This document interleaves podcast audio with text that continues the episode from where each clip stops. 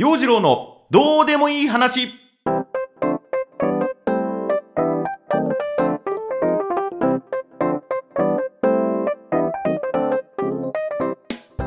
今週もスタート。陽次郎のどうでもいい話。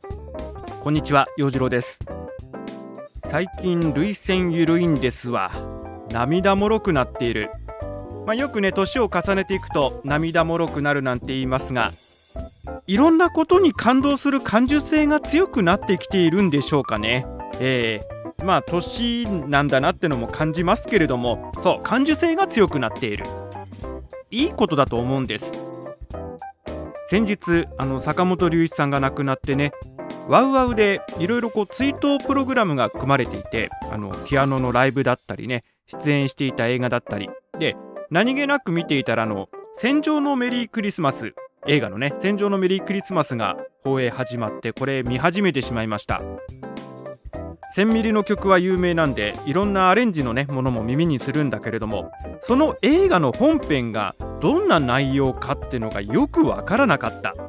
昔ね見た記憶はあるんだけれどもどんな話だったのか。なんかねこう残酷なシーンがあったり戦争って嫌だなっていうねなんかそんな印象は残っていたんだけどもストーリーを全く覚えていなくってこの間見ていた時にああそういう話だったんだと理解できた瞬間にブワーッとこう目頭が熱くなってこれなんていい映画なんだなんて名作なんだと。まあ監督のね大島渚監督野坂さんとこう殴り合ってた人っていう印象が強く残ってるんだけれども改めていいよ。大島監督すげえなと。素晴らしい映画監督だと。うなってしまった。で猫を見てるとさデビッド・ボーイも亡くなっちゃったなとね。うんハンサムだな。かっこいいな。もうこれもうデビッド・ボーイ見てるだけでももう見る価値あるわと思いながらもううっとり見とれていたり。それからのビートたけしさんのねたけしさんの最後のシーン。メリークリスマスミスター・ローレンス。ここでもうさらに最後ブワーってこう来てもうなんだこのエンディングはと。素敵な作品を残していってくれたんだなっていう風なことをねもうもちろん音楽とともになんですけどもね坂本龍一さんの素晴らしい演技もありまして。もうなんかね感動に打ち震えていたわけなんです。でね最近ちょっとそういうね感受性揺さぶられることが多かったんで今日はまあそんな私の感動話をですねお話ししていきたいと思います。陽次郎のどうでもいい話。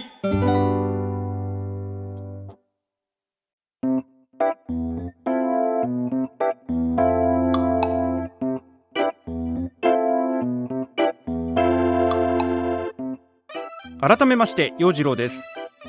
SNS でちょこっと紹介していたんですが先日日食夏子さんのライブを見に行きました。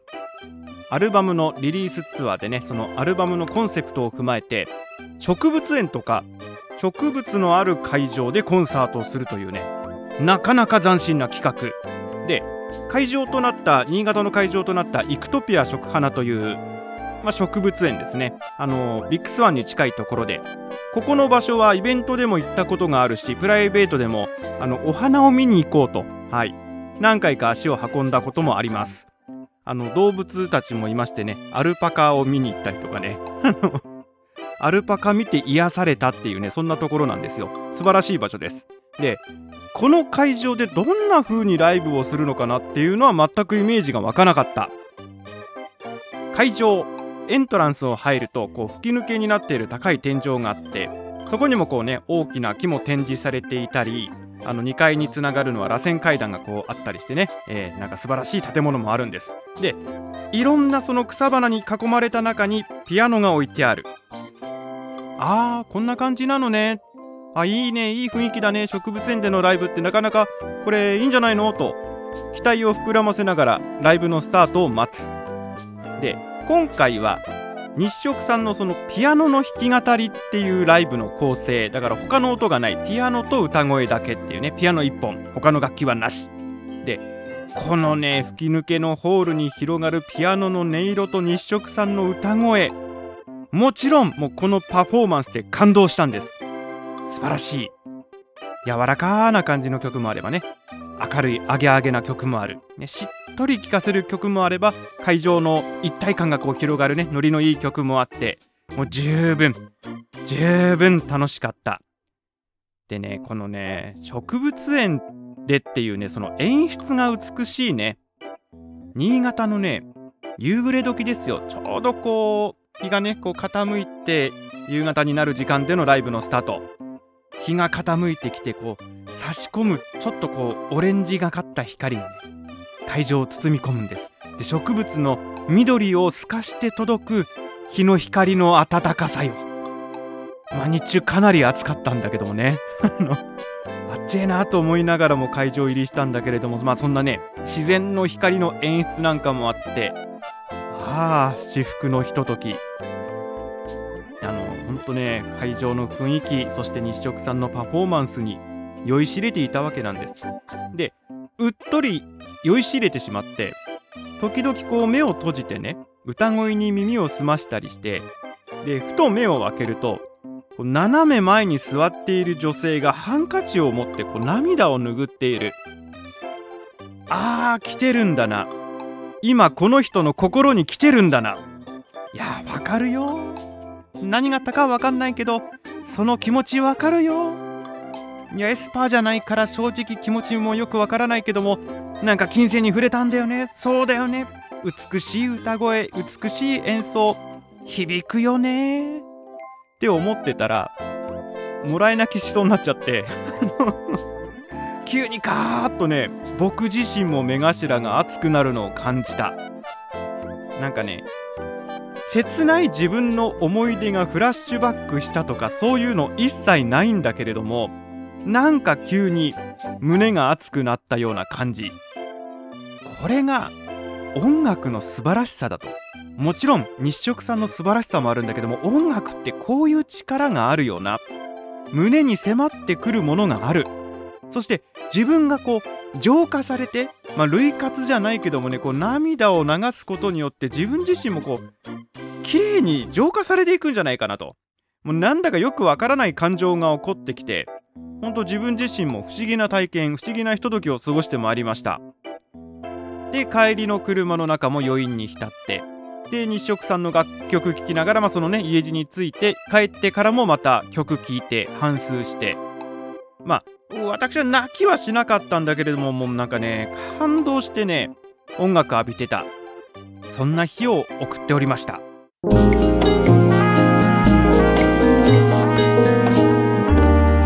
陽次郎のどうでもいい話。お届けしてまいりました。陽次郎のどうでもいい話。音楽はいい。音楽は素晴らしい。かくいう私も。ミュージシャンじゃないですか。ミュージシャンじゃないですか。ねまあ語弊はあるけれども一応バンド活動とかしてるじゃないですか。感動させたいね。感動させたい。なんかこう欲が出てきた。今もうただカラオケ状態だもんね。ギター弾きながら熱唱してあー気持ちよかったで終わってる。これ良くない。もっとね情熱必要だね。情熱込めてもパッション込めて歌う。演奏する。もうね歌に演奏に魂を込めて練習にも励まなきゃならんのです。まあでもね私のバンド活動は大人の社交場みたいな感じですからどうする？飲み始めちゃう？みたいなね。まあ誰彼ともなくそんな声が上がってきてなんかハイネケンとかね、えー、バドワイザーとかなんかその辺のちょっとこじゃれたのをね飲みながらですね楽器と戯れ談笑する。で1曲歌ったらなんかすっきりしてる。ただの生演奏付きのカラオケ。ただストレス発散しているような状態。もうなんか公開で4人5人でただ気持ちよくなってるようなそんな状態。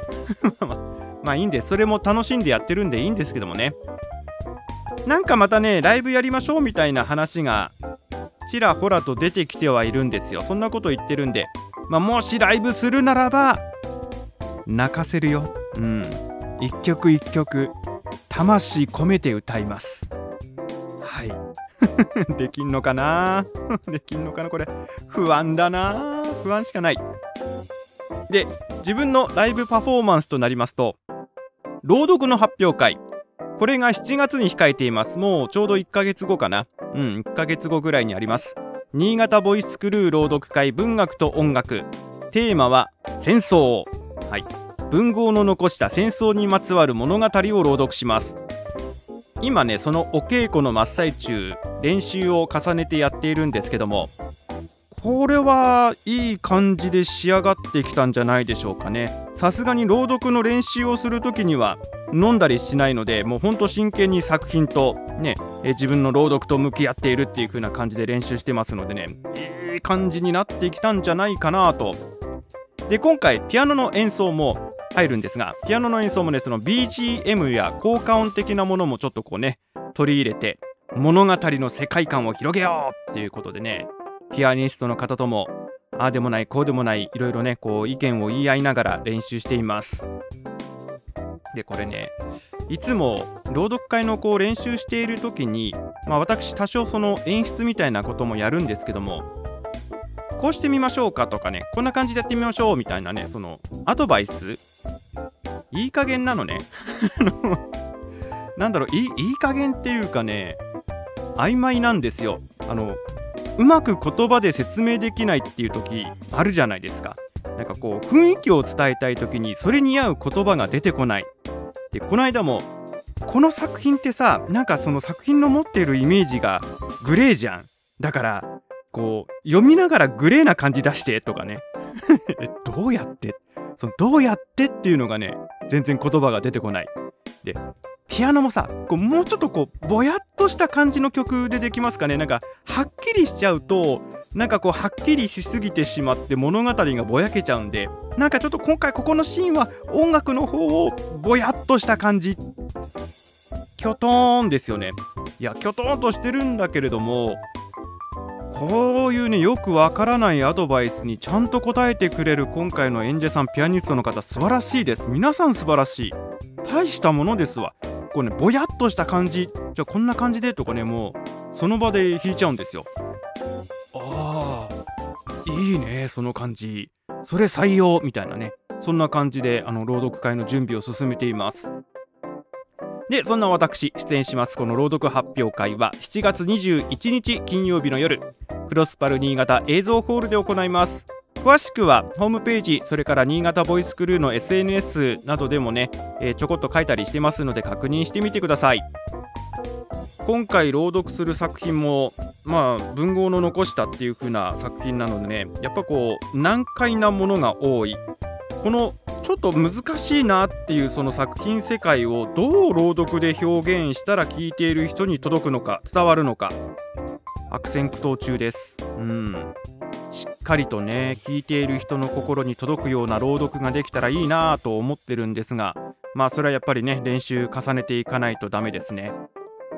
まあ今日冒頭喋ってた戦場のメリークリスマスを見てね戦争しちゃダメだよ戦争は悲惨だ悲しいよっていうね気持ちになったんでなんかそんな気持ちを心に留めながら自分の朗読を通しても戦争ダメだよ悲しいよっていう風なねそういう思いを伝えていってなんか届くといいね、えー、私の斜め前に座ったあの女性のようにハンカチを持ち出して涙を拭うなんていうようなそんなシーンが会場内で起きたらこれは素晴らしいことでしょう。そこは目指していきたいところですね。でちなみに8月ガラッと変わってお寺の朗読会も控えているんですがこっちは階段を読みます。